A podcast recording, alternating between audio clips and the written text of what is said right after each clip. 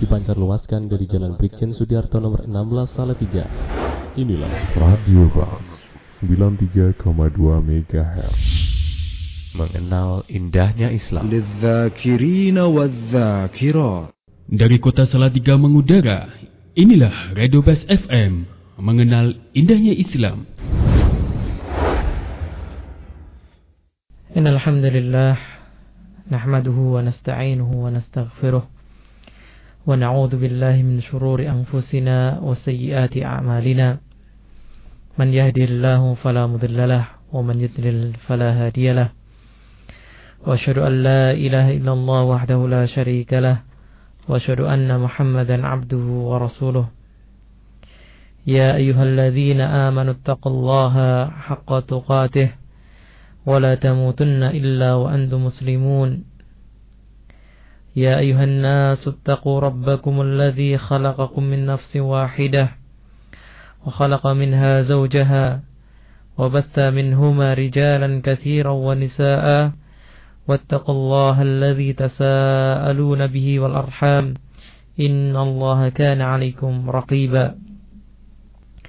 يا أيها الذين آمنوا اتقوا الله وقولوا قولا سديدا يصلح لكم أعمالكم ويغفر لكم ذنوبكم ومن يطع الله ورسوله فقد فاز فوزا عظيما. أما بعد فإن أصدق الحديث كتاب الله وخير الهدي هدي محمد صلى الله عليه وسلم وشر الأمور محدثاتها وكل محدثة بدعة وكل بدعة ضلالة وكل ضلالة في النار. Ahmadi Fiddin, para pendengar Radio Bas FM dimanapun Antum berada Marilah pertama-tama kita panjatkan puja dan syukur kita kepada Allah subhanahu wa ta'ala. Sebagaimana disampaikan pembawa acara tadi Alhamdulillah Sampai saat ini, sampai malam hari ini Kita masih diberikan begitu banyak kenikmatan oleh Allah Subhanahu wa taala dilimpahi dengan keberkahan. Diberikan petunjuk. Dijadikan orang yang Islam. Ini adalah ini semua adalah nikmat yang tidak bisa kita hitung jumlahnya yang tidak ternilai tinggi dan besarnya harganya. Padahal kalau kita mau mengaku jujur kepada Allah Subhanahu wa taala masih banyak perintah yang belum kita laksanakan. Masih banyak larangan yang masih kita langgar. Tetapi dengan segala kekurangan kita ternyata Allah Subhanahu wa taala masih membuka luas-luas pintu rahmatnya untuk kita. Membuka begitu luas pintu ampunannya untuk kita semua. Maka seorang muslim kita semua tidak boleh lelah, tidak boleh bosan, tidak boleh putus untuk selalu memuji, memuja dan bersyukur serta tidak lupa bertaubat kepada Allah Subhanahu wa taala atas segala dosa, kekurangan, kehilafan yang kita lakukan dengan sengaja maupun tidak sengaja. Kemudian salawat serta salam semoga selalu terlimpahkan kepada perantara sampainya kebaikan ini, sampainya kebenaran ini kepada kita, yaitu guru kita, nabi kita, Nabi besar Muhammad sallallahu alaihi wasallam beserta keluarganya, para sahabatnya, para pengikutnya yang berjalan di atas sunnahnya sampai hari kiamat kelak. Para pendengar yang dirahmati oleh Allah pada malam hari ini kita akan membahas sebuah pembahasan yang merupakan urutan kesembilan dari dosa-dosa besar yang disebutkan oleh Imam Zahabi rahimahullah taala dalam kitabnya Al-Kabair yaitu berdusta, berdusta atas nama Nabi sallallahu alaihi wasallam kaum muslimin yang dirahmati oleh Allah kalau kita perhatikan zaman kita ini. Sebuah zaman yang mungkin bisa dikatakan dari satu sisi zaman kemajuan, zaman teknologi, zaman globalisasi dan seterusnya. Dengan segitu banyak julukan yang mentereng. Di zaman ini pula kemudian setiap profesi itu diakui dengan berbagai macam gelar, dengan berbagai macam ijazah, sertifikat dan sebagainya.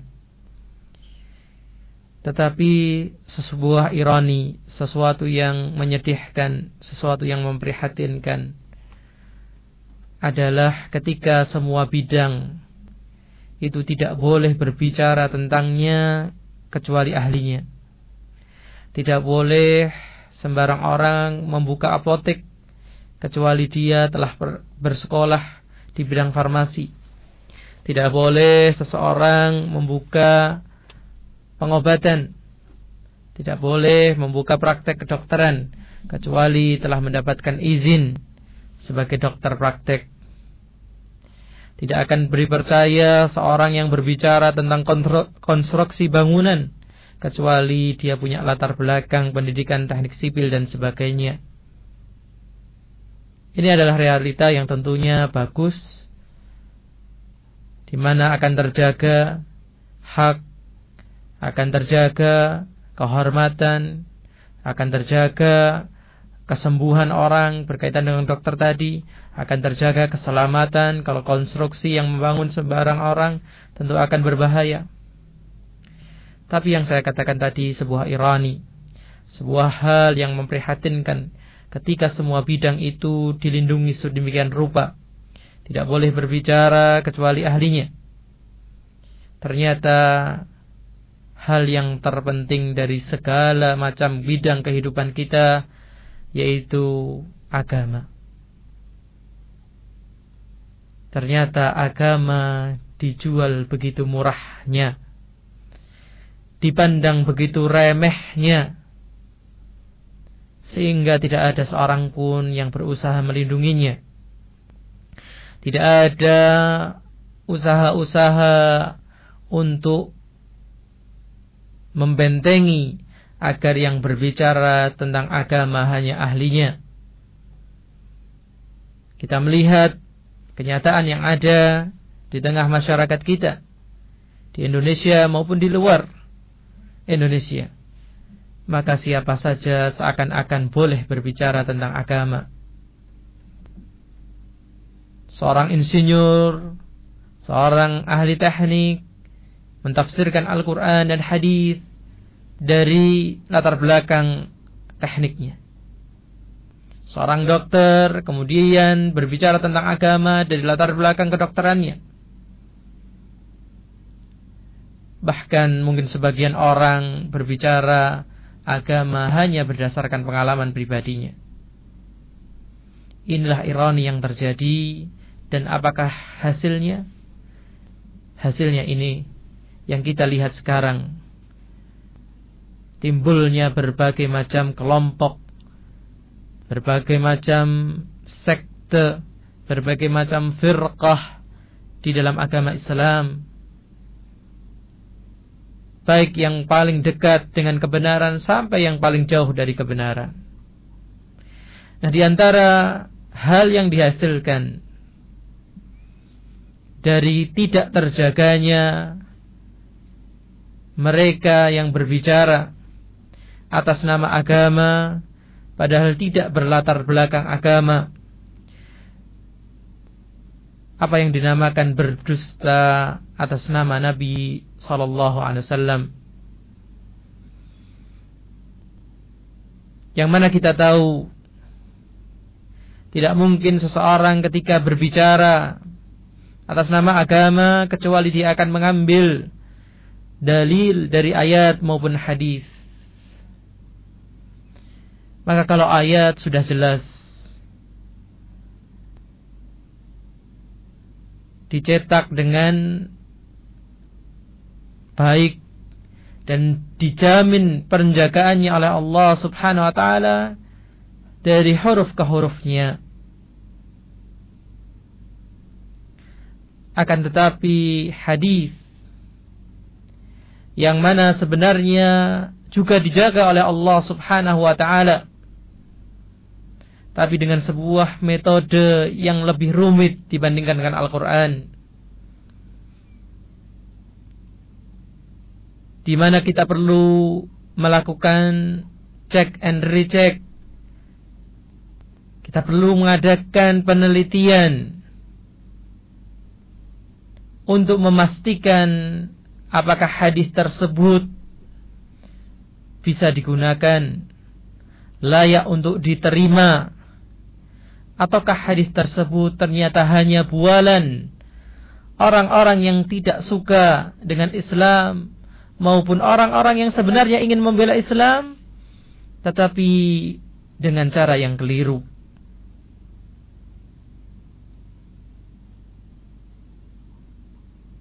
Maka inilah yang ingin diingatkan oleh Al-Imam Zahabi kepada kita semua. Bahwasannya ada bahaya besar khususnya bagi mereka yang biasa berbicara di mimbar, mengajar di majelis-majelis, bahwasannya tidak aman mereka dari sebuah ancaman yang diancamkan oleh Nabi Shallallahu Alaihi Wasallam untuk mereka berhati-hati dalam berbicara atas nama Rasulullah Sallallahu Alaihi Wasallam. Karena nanti kita akan baca ternyata ancamannya sangat keras. Telah disediakan tempat yang berbahaya kelak di akhirat yaitu di neraka. Walaupun niatnya baik. Tapi kedustaan atas nama Rasulullah sallallahu alaihi wasallam adalah sebuah kedustaan yang tidak sama dengan yang lainnya. Baiklah para pendengar yang dirahmati oleh Allah kita langsung masuk kepada apa yang disampaikan oleh Imam Zahabi rahimahullah taala. Beliau mengatakan al-kabiratu at-tasi'atu dosa besar yang kesembilan. Al-kadhibu 'ala nabi sallallahu alaihi wasallam berdusta atas nama Nabi sallallahu alaihi wasallam.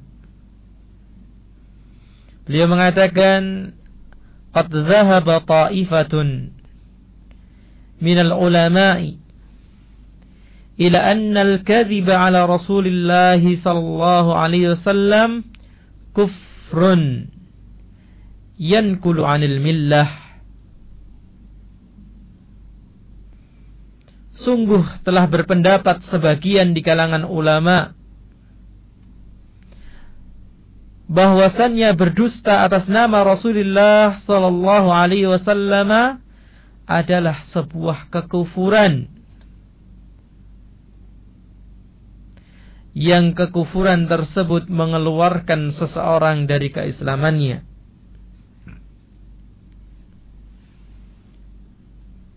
Nah, seseorang bila berdusta atas nama Rasulullah SAW. Dia mengatakan bersabda Rasulullah SAW begini dan begitu. Padahal Rasulullah SAW sama sekali tidak pernah mengatakan perkataan itu. Maka hakikatnya dia telah berdusta atas nama Rasulullah sallallahu alaihi wasallam. Dan hukumnya menurut sebagian ulama adalah sebuah kekufuran. Jadi sama kedudukannya dengan syirik yang kita bahas di awal. Dia dosa yang terbesar, dia dosa besar, dan sekaligus sebuah kekufuran. Akan tetapi Imam Zahabi menambahkan wala raiba anna ta'ammuda bil anna ta'ammud al-kadhiba anna ta'ammud al-kadhibi ala Allah wa rasulih fi tahlil haramin atau tahrimi halalin kufrun mahdhun kata beliau tidak diragukan lagi. Ketika seseorang bersengaja berdusta atas nama Allah ataupun berdusta atas nama Rasulullah sallallahu alaihi wasallam khususnya ketika dustanya itu berkaitan dengan menghalalkan yang haram atau mengharamkan yang halal berarti dia telah membuat syariat selain syariat Allah maka kata Imam Zahabi la raib tidak diragukan lagi bahwasannya ini adalah kufrun mahdhun. Ini inti dari kekufuran.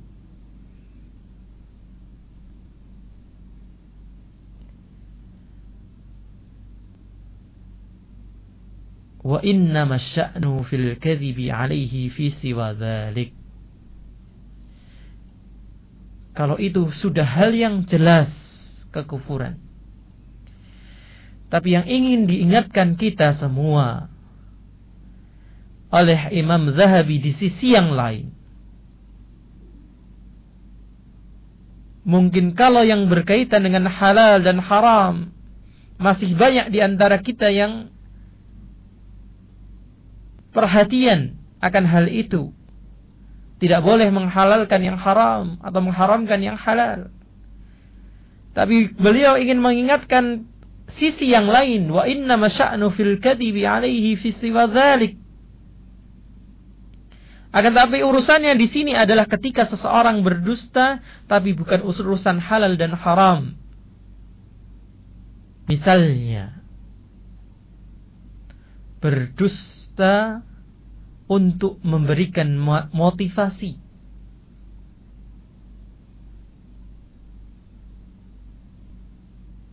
Dan ini kalau para pendengar sempat belajar, sempat mempelajari di dalam buku-buku yang membahas di dalam kitab mustalah hadis ketika para ulama meneliti dan membahas tentang hadis maudhu hadis palsu.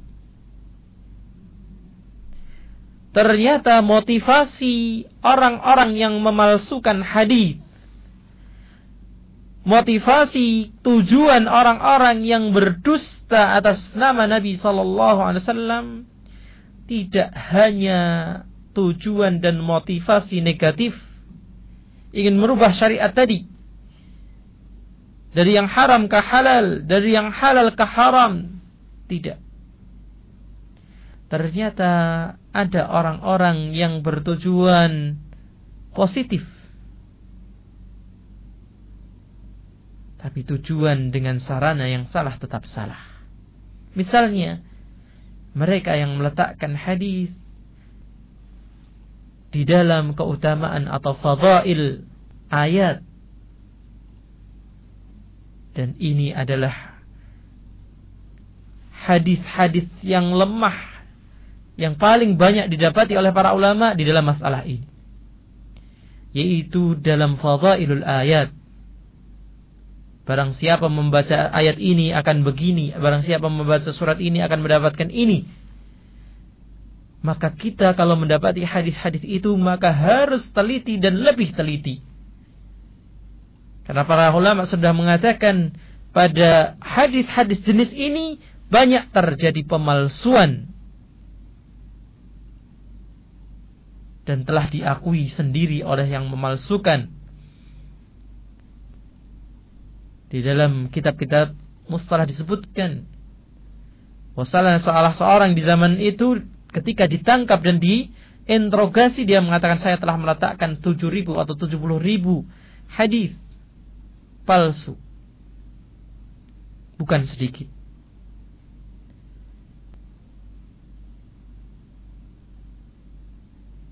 Demikian pula ada yang memalsukan hadis dalam rangka memberikan motivasi. Rasulullah bercerita begini dan begitu atau menggambarkan tentang surga dan neraka. Padahal Rasulullah SAW sama sekali berlepas diri dari kisah-kisah yang mereka buat.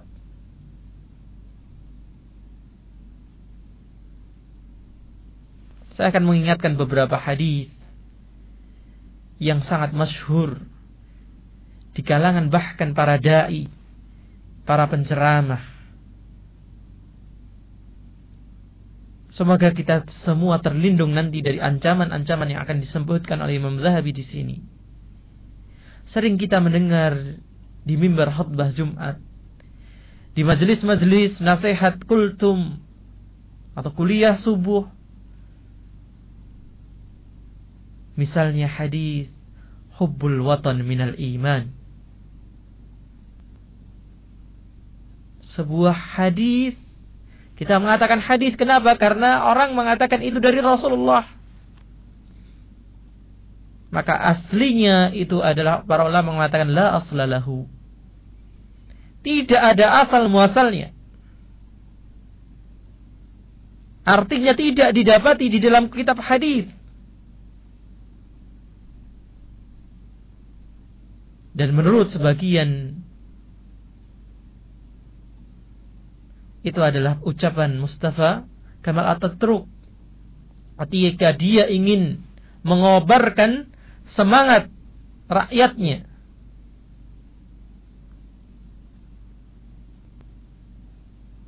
kemudian hadis yang menurut sebagian hadis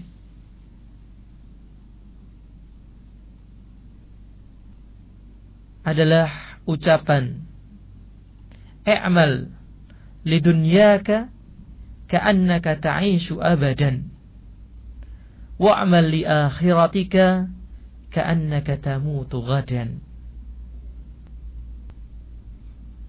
Beramallah untuk duniamu seakan-akan engkau hidup selamanya. Dan beramallah untuk akhiratmu seakan-akan engkau akan mati besok. Dan ternyata ini bukan hadis.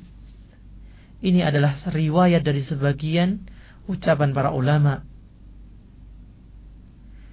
Tapi kita dapati banyak para penceramah, banyak para dai yang menggunakan hadis-hadis yang seperti ini dan yang sejenisnya dalam ceramah-ceramah mereka. Padahal mari kita mulai apa yang disampaikan oleh Rasulullah sallallahu alaihi wasallam tentang ancaman-ancaman yang seperti ini. Yang pertama, hadis yang dibawakan oleh Imam Zahabi bahwasannya Nabi sallallahu alaihi wasallam bersabda Inna kadzban alayya Inna kadziban alayya Laisa kakadzbin ala ghairi Sesungguhnya berdusta atas namaku Tidaklah sama dengan berdusta atas nama selainku.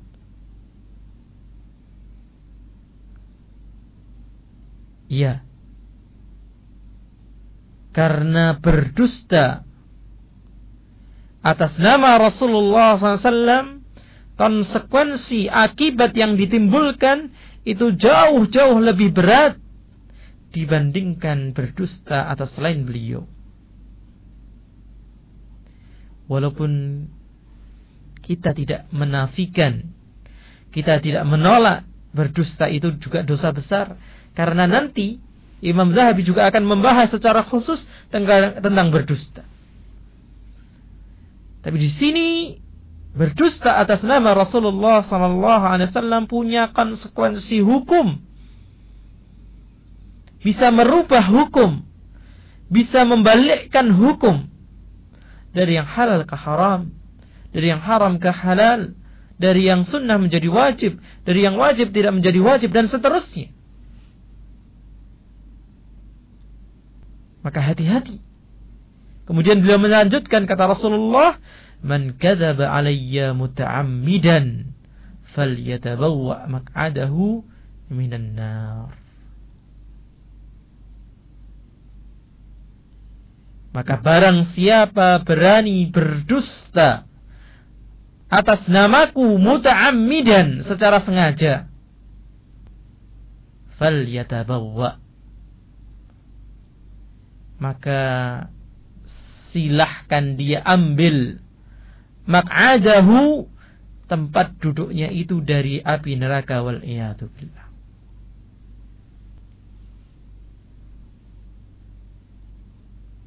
Apakah hukum dari hadis ini? Apakah hadis ini sahih? Maka hadis ini di atasnya sahih.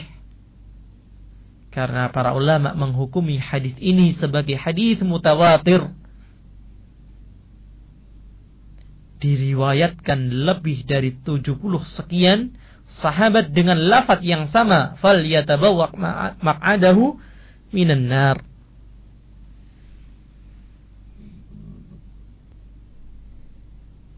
Maka para pendengar yang dirahmati oleh Allah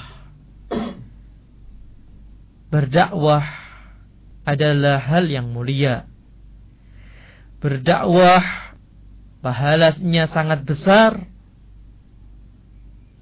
Tetapi ketika kita tidak hati-hati Terhadap apa yang kita sampaikan Di balik itu pula ada ancaman yang besar.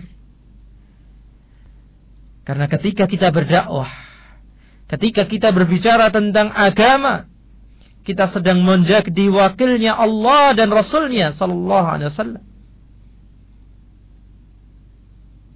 Lebih-lebih ketika kita berbicara tentang halal dan haram, boleh dan tidak, maka kita sedang mewakili Allah dan Rasulnya dalam memberikan stempel pada setiap hukumnya.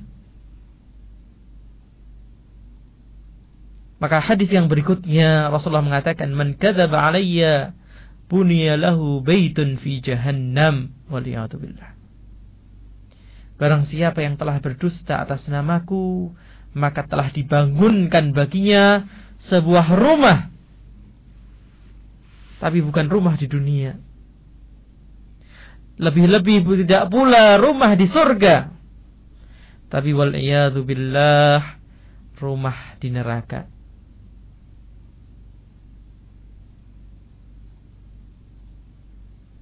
Dalam riwayat yang lain yang hampir serupa maknanya, Rasulullah mengatakan, "Man yakul anni ma lam akulhu falyatabawwa maq'adahu minan nar." Barang siapa yang mengatakan anni dariku kita mengatakan Rasulullah berkata seperti ini. Rasulullah pernah begini. Padahal tidak pernah beliau berkata atau tidak pernah beliau melakukan sesuatu yang kita ucapkan? Fal yatabawwa sama lafaznya maka silahkan ambil maq'adahu minan nar. Tempat duduknya itu dari api neraka. Dan lafaz hadis ini mengingatkan kita semua akan hadis yang lain yang sering sebagian kita itu menggunakan hadis ini secara sembrono. Yaitu hadis yang sangat terkenal di antara kita, "Ballighu anni walau ayah." Sampaikanlah dariku walaupun satu ayat. Ada kesamaan lafaz di sini apa? Anni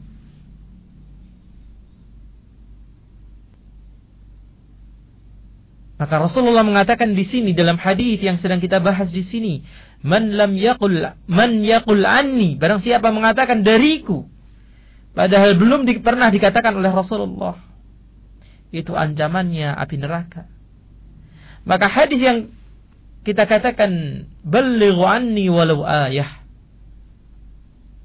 Sampaikanlah dariku, maka kita harus pahami dengan hadis ini bahwasannya satu ayat yang diinginkan oleh Rasulullah SAW kita sampaikan adalah yang benar-benar pemahamannya, syarahnya, maknanya, kandungan hukumnya yang semuanya berasal dari Rasulullah SAW. Tidak mentang-mentang karena sekarang sudah ada Al-Quran terjemah, kita buka Al-Quran. Jadi kita baca terjemahnya, kemudian kita syarah kita ambil hukumnya, kita tentukan halal dan haramnya, menurut akal dan pikiran kita sendiri. Wal. Rasulullah mengatakan balighu anni. Sampaikanlah dariku. Walaupun satu ayat. Iya. Walaupun satu ayat yang baru kita bisa. Tapi kalau itu benar-benar dari Rasulullah. Menjadi tugas kita semua. Untuk menyampaikannya. Tapi kalau belum. Atau itu bukan dari Rasulullah. Maka hati-hatilah. Walaupun sudah ribuan ayat kita hafal. Nah. Waqala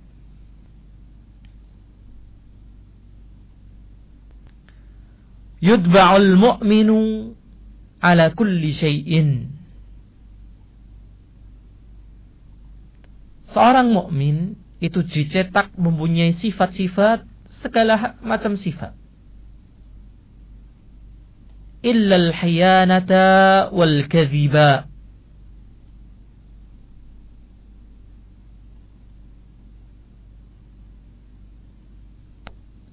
Seorang mukmin itu punya segala macam sifat, tapi tidak mungkin kalau orang beriman itu punya dua sifat itu. Apa itu? Khiyanah wal kadhib, berkhianat dan berdusta.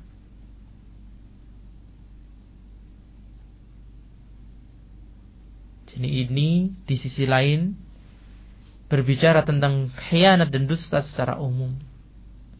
Beliau letakkan di sini berkaitan dengan dusta atas nama Rasulullah SAW itu lebih besar dararnya, madaratnya. Kemudian yang hadis yang terakhir para pendengar yang dirahmati oleh Allah adalah hadis yang diriwayatkan oleh Imam Ahmad dan yang lainnya. Rasulullah mengatakan man rawa anni hadithan. Barang siapa meriatkan dariku sebuah hadis wa huwa yara dalam hadis yang dalam riwayat yang lain dikatakan yura yara berarti dia tahu Yura dia ragu-ragu. Annahu kadzibun. Bahwasannya hadis yang dia sampaikan itu adalah bukan hadis aslinya. Fahuwa ahadul kadzabin. Dan dalam riwayat yang lain kadzibaini. Maka dia termasuk salah seorang pendusta dari para pendusta. Dan ini menjadikan peringatan bagi kita semua ketika akan mengucapkan hadis mengatakan berkata Rasulullah SAW untuk mengecek dulu hukumnya, kedudukannya,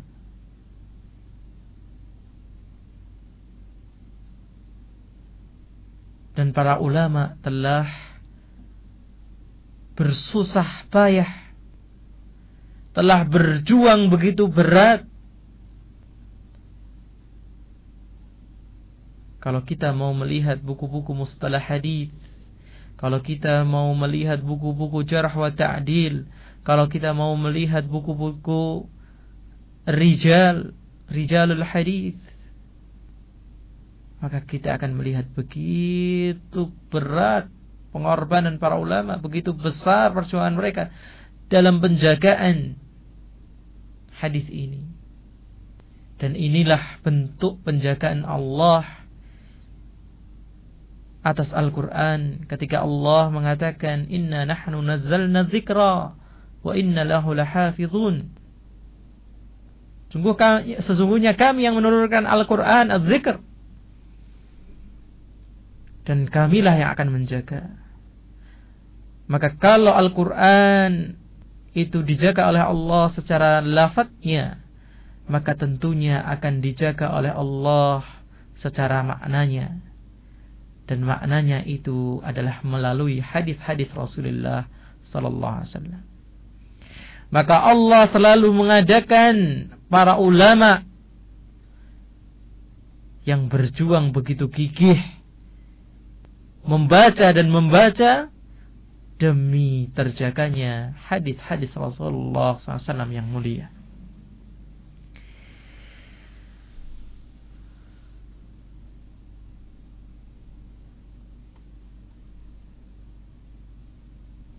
Maka dari sini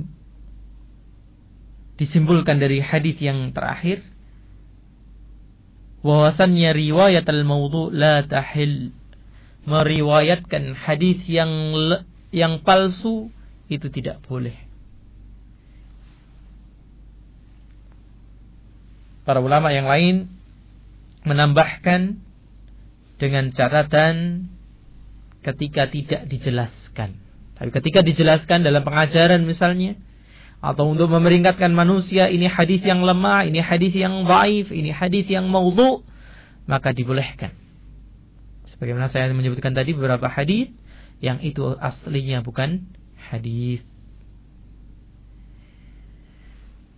Maka para pendengar yang dirahmati oleh Allah, inilah yang bisa kita sampaikan supaya kita menjadi orang yang berhati-hati dalam memikul amanah dakwah kepada kebaikan.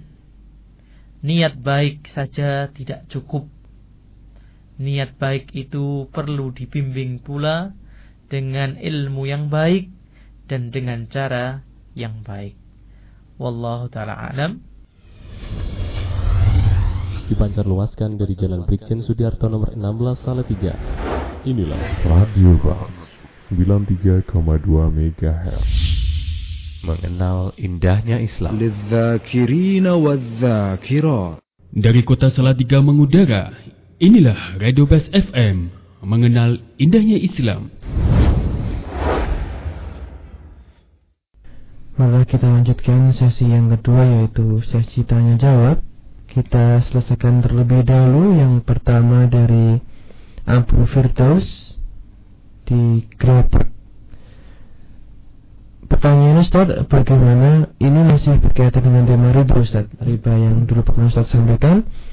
Bagaimana dengan bank yang tanpa tapi dengan sistem bagi hasil. Terus kedua, dengan laba jualan yang mengambil laba 100% dari harga dari Abu Firdaus di Grabek. Bismillah, alhamdulillah, wassalatu wassalamu ala rasulillah, amma ba'd Jadi ditanyakan bagaimana bank yang tanah bunga tapi dengan bagi hasil Ya, kalau dengan bagi hasil Sebagaimana sudah kita terangkan nah, Itu tidak masalah. Nah, Jadi, tapi berarti perjanjiannya adalah perjanjian kerjasama. Di e, nanti hasil e, dan e, rinciannya itu harus dijelaskan secara terperinci tentang bagaimana kalau terjadi kerugian dan sebagainya. Itu oleh masing-masing pihak siapa yang menanggung dan sebagainya itu harus jelas dari awalnya sehingga e, tidak terjadi masalah di belakang hari. Sebuah prinsip e, dalam Islam yakni la dharar wa la Nah, ini harus selalu digunakan juga. Tidak boleh uh, mendatangkan permasalahan, kecelakaan bagi diri kita maupun orang lain secara sengaja maupun tidak sengaja dengan usaha yang kita laksanakan. Nah, kemudian uh, berkaitan dengan mengambil laba 100% uh, atau mungkin lebih dari 100%, maka selama perdagangan itu tidak ada unsur penipuan. Kemudian tidak ada unsur pemaksaan masing-masing ridho, masing-masing e, memang membutuhkan e, atau pembeli membutuhkan barang itu, kemudian tidak ada kecurangan dan seterusnya, maka dibolehkan. E, sebagaimana pernah Rasulullah SAW mengutus seorang sahabat membeli seekor kambing dengan harga satu dinar. Di tengah perjalanan, e, ada orang yang membelinya dua dinar. Berarti kan berarti terjadi keuntungan 100%. Nah, Kemudian dia balik ke pasar lagi, beli kambing lagi satu dinar. Kemudian yang e, ketika diserahkan kepada Rasulullah ini kambingnya dan ini uang satu dinar. Nah, maka Rasulullah mendoakan orang ini e, dengan kebaikan dengan keberhasilan dalam perdagangan. Maka ini menunjukkan boleh e, seseorang itu mengambil laba berapa saja dan tidak ada batasnya. uh, laba itu. Tapi dengan syarat tadi tidak ada kecurangan, penipuan, uh, uh, mengurangi takaran dan seterusnya, uh, dan dengan keridhaan dari si pembeli, uh, tidak ada pemaksaan. Nah, Allah Ya kita lanjutkan Ustaz pertanyaan kedua ya. dari Bahtiar di Blora. Pertanyaannya bagaimana kalau hutang di bank untuk membeli sapi digunakan untuk kurban di hari raya Idul Adha Ustaz apakah sah atau tidak? Nah, uh, ada sebuah kasus yang pernah kami alami ketika masih kuliah dulu yaitu musim haji itu jatuh di pertengahan bulan padahal beasiswa itu jatuhnya di awal bulan atau di uh, musim hajinya waktu itu uh, akhir bulan kalau nggak salah. Nah, jadi keuangan itu sudah menipis dan awal bulan belum jatuh. Maka sebagian ehwah bertanya kepada uh, salah seorang uh, ulama senior di Madinah waktu itu uh, tentang bagaimanakah hukum berhutang uh, untuk melaksanakan ibadah haji. Uh, di kasusnya bukan lebih besar hanya daripada memilih sapi gitu ya. Nah, ini kita bisa mengkiaskan dengan pertanyaan yang di sini. E, tentunya hutang ini yang akan kita bahas adalah hutang yang tidak berbunga. Pinjaman yang benar-benar pinjaman sebagaimana kita sudah bahas, orang mempunyai e, uang lebih, ingin membantu saudaranya. Nah, kalau hutang bank yang beribadah ini jelas kita tidak akan membicarakan itu. Uh, maka kalau orang uh, apa jawab dari ulama tersebut? Beliau mengatakan boleh dengan catatan kita mempunyai penghasilan yang tetap. Nah, maksudnya apa? Misalnya seseorang pegawai pegawai negeri lah mudahnya, dia sudah punya gaji. Nah, tetap kalaupun dia meninggal, nah, ada pensiunnya, kan seperti itu. Nah maka boleh orang yang kasusnya seperti ini untuk berhutang, untuk kurban, untuk haji dan sebagai ibadah yang lainnya, nah, karena ada tang, e, apa jaminan yang untuk membayar hutang tersebut. Tapi kalau tidak, nah berarti tidak boleh nah, orang tadi berhutang e, apa untuk melakukan ibadah ibadah tersebut. Mungkin kita berpindah ke pertanyaan yang dua pekan yang lalu. Iya, Ustaz. ambil satu uh, dua. Iya. Jadi insyaallah uh, masih dalam wacana di antara kita teman-teman uh, kita akan uh, masukkan pertanyaan-pertanyaan pendengar ini ke dalam web supaya uh, tidak ada pertanyaan yang kita tumpuk di sini tidak terjawab. Semoga Allah memudahkan kita semua. Pertanyaan-pertanyaan nanti akan kita tampilkan beserta jawabannya insyaallah di situs uh, Radio Bas ya. Ya. Jadi insya Allah seperti itu. Ya, insya Allah Ustaz akan kita follow up. Semoga Allah berikan kemudahan. Kita lanjutkan ke pesan singkat dari Ahmad di Gerabak Ustaz. Ya. Pertanyaannya, dulu pernahnya punya teman seorang yatim dan sangat akrab sekali sampai sekarang. Terus bekerja sama, eh, kerja bersama maksudnya. Hmm. Dan pernahnya dengan orang yatim tadi kalau makan bersama dan uangnya hasil mereka berdua itu apakah oh, kalau makan bersama uangnya diambil dari hasil mereka berdua apakah itu termasuk dalam hal mengambil atau tidak Ustaz? Nah, ini pertanyaan berkaitan dengan pembahasan kita sebelumnya yaitu masalah memakan harta anak yatim. Jadi kalau kasus yang ditanyakan oleh Allah Ahmad di Gerabak ini ya tidak termasuk nah, karena e, yang kita bahas dulu adalah ketika seseorang itu bahkan mengambil mengambil itu ketika dia bekerja sama di sini e, ketika dia mengasuh itu tidak masalah nah, kalau dengan batasan yang baik gitu ya. Sesuai dengan kebutuhan dia dan tidak berlebihan. Karena misalnya seseorang yang memang mengasuh anak yatim dia sendiri tidak punya pekerjaan misalnya. Karena dia harus mengasuh anak-anak yatim ini maka dia tidak punya kesempatan untuk bekerja maka dia ambil sesuai dengan kebutuhan untuk makan untuk keluarganya. Secukupnya demikian boleh. Nah lebih-lebih ini adalah e, kasusnya bekerja sama. Maka e, ini insya Allah adalah hasil antum berdua dan hal yang halal untuk dimakan. Nah, insya Allah tidak apa-apa. Nah, ya beralih ke pesan singkat kembali dari Ali di Juwangi Boyolali Ustaz. Nah. Makan harta anak yatim yang zalim itu apakah sama dengan makan harta yang haram? Maksudnya dengan cara mencarinya memakai jimat atau ada jambi-jambinya. Nah, uh, kita simpulkan kemarin uh, dari apa yang kita baca tentang bahayanya memakan harta anak yatim itu kenapa? Karena itu memanfaatkan. Uh, atau mengambil kesempatan dalam kesempitan si anak yatim. Dan Allah mengharamkan yang seperti itu. Nah, maka demikian pula segala macam harta yang diambil secara haram, baik tadi dengan memanfaatkan kesempatan dalam kesempitan orang lain maupun dengan cara yang lain dengan berbagai macam caranya. Nah, tentunya nanti akan masuk e, dalam pembahasan kita satu persatu secara detail, misalnya ada pencurian dan sebagainya.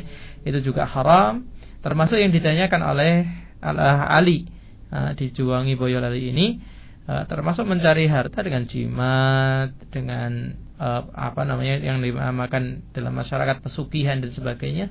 Semuanya adalah harta yang haram. E, yang setiap muslim harus berlepas diri darinya Allah alam. Kembali ke pesan kita Ustaz eh, Yang satu lagi Untuk pertemuan yang lalu dari Agus di Magelang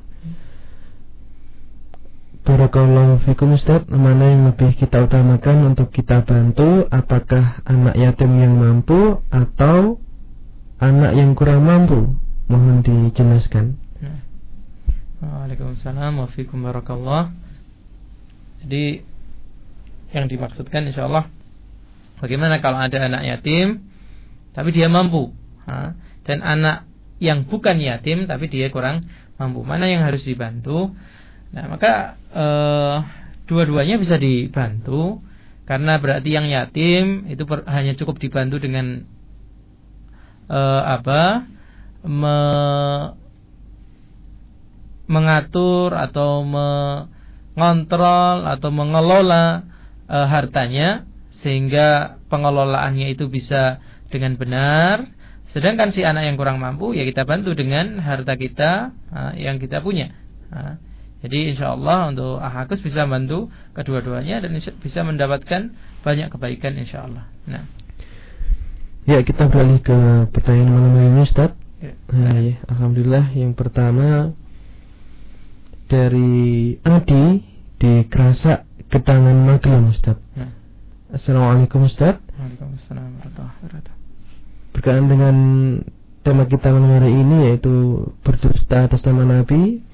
Kalau tahu seperti hadis-hadis palsu, hadis dan sahih dan palsu, padahal sudah yakin mengimani bagaimana menyikapi hal seperti kita Ustaz yang wajib menuntut ilmu yang tidak mengenal faktor usia dengan sarana media, buku, radio, dan sebagainya Ustaz. Hmm, tolong diulangi. Oh iya.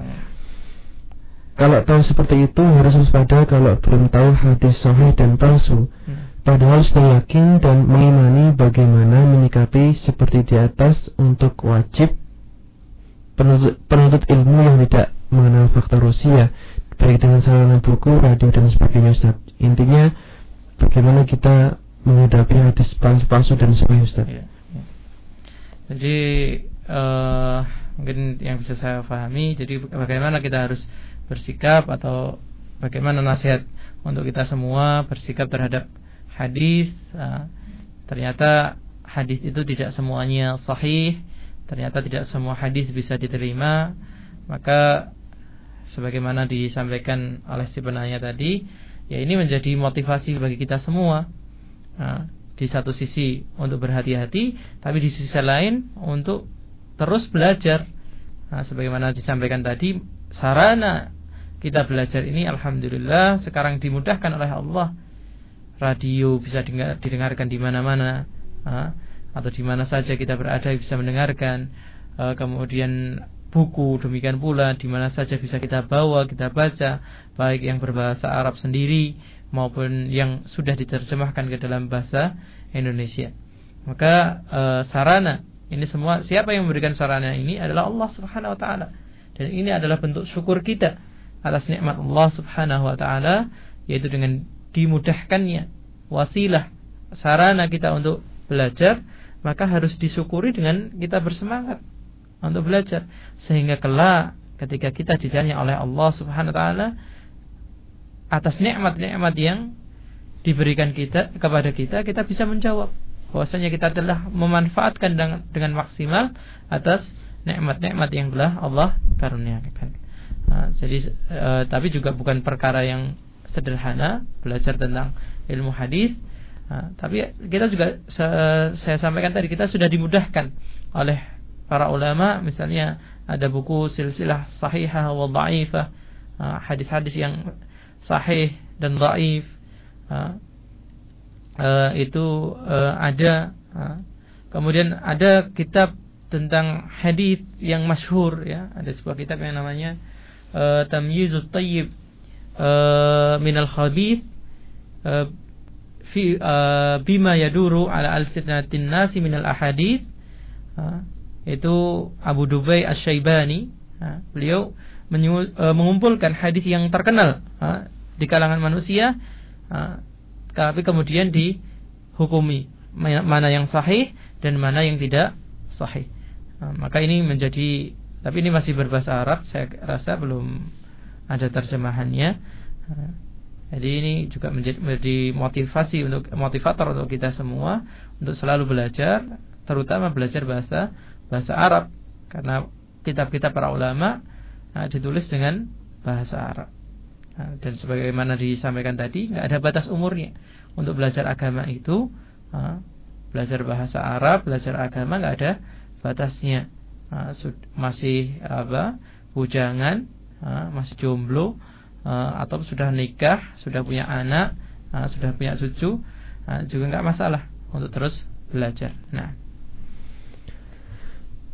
kembali ke pesan singkat dari ini tanpa identitas Ustaz. Nah, pertanyaannya, apakah orang yang berbicara agama tanpa dalil ataupun memasukkan hadis itu sama dengan orang yang melakukan bid'ah atau yang membuat bid'ah, Ustaz? Nah. Jadi nanti insya Allah kita akan berbicara tentang bid'ah uh, sendiri. Tapi kalau secara singkat tadi kita memahami jadi seseorang uh, ketika berbicara tentang hadis itu dibagi dua. Ada hadis yang berkaitan dengan hukum halal dan haram. Uh, ketika dia berbicara itu merubah yang halal menjadi haram, yang haram menjadi uh, halal, maka ini adalah kufur. Uh, bukan sekedar dosa besar saja bahkan sampai kepada kekufuran mengeluarkan dari dia mengeluarkannya dari keislaman tapi kalau sekadar uh, uh, apa hadis-hadis yang berbicara tentang motivasi membaca ini uh, ini maka itu adalah dosa besar uh, dan kita takutkan juga bahwasanya dosa besar itu adalah uh, sudah dekat uh, kepada atau ini adalah step yang paling dekat uh, ini adalah e, tahapan yang paling dekat dari kekufuran karena syaitan itu menggoda manusia tidak langsung kepada kekufuran tapi dari yang paling bawah sampai kemudian yang sampai atas yaitu kekufuran wal billah. Nah. Bismillah kita lanjutkan dari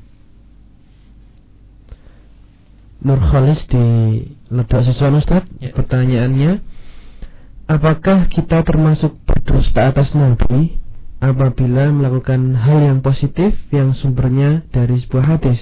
Ternyata hadis tersebut palsu. Nah, nah jadi berdusta itu ketika kita menyampaikan kepada orang lain. Tapi kalau kita mendengar nah, dalam sebuah ceramah misalnya eh, ada barang siapa melakukan sholat begini akan mendapatkan begini atau membaca surat ini akan eh, mendapatkan ini, maka ketika kita melakukan itu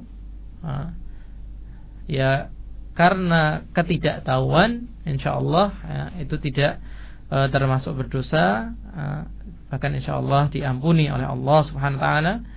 Uh, karena dalam sebuah hadis Rasulullah mengatakan rufi'a an ummati al khata wa nisyan wa mastukriha min atau kama qala sallallahu diangkat dari umatku ini kesalahan kelupaan dan ketika seseorang itu dipaksa melakukan kesalahan Nah, jadi e, hal positif tadi tidak bisa dikatakan positif karena itu bukan diajarkan oleh Rasulullah SAW.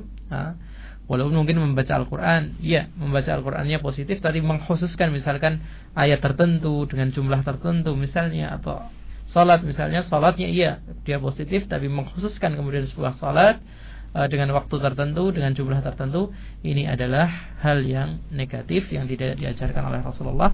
Maka ketika tahu ya tidak dilanjutkan.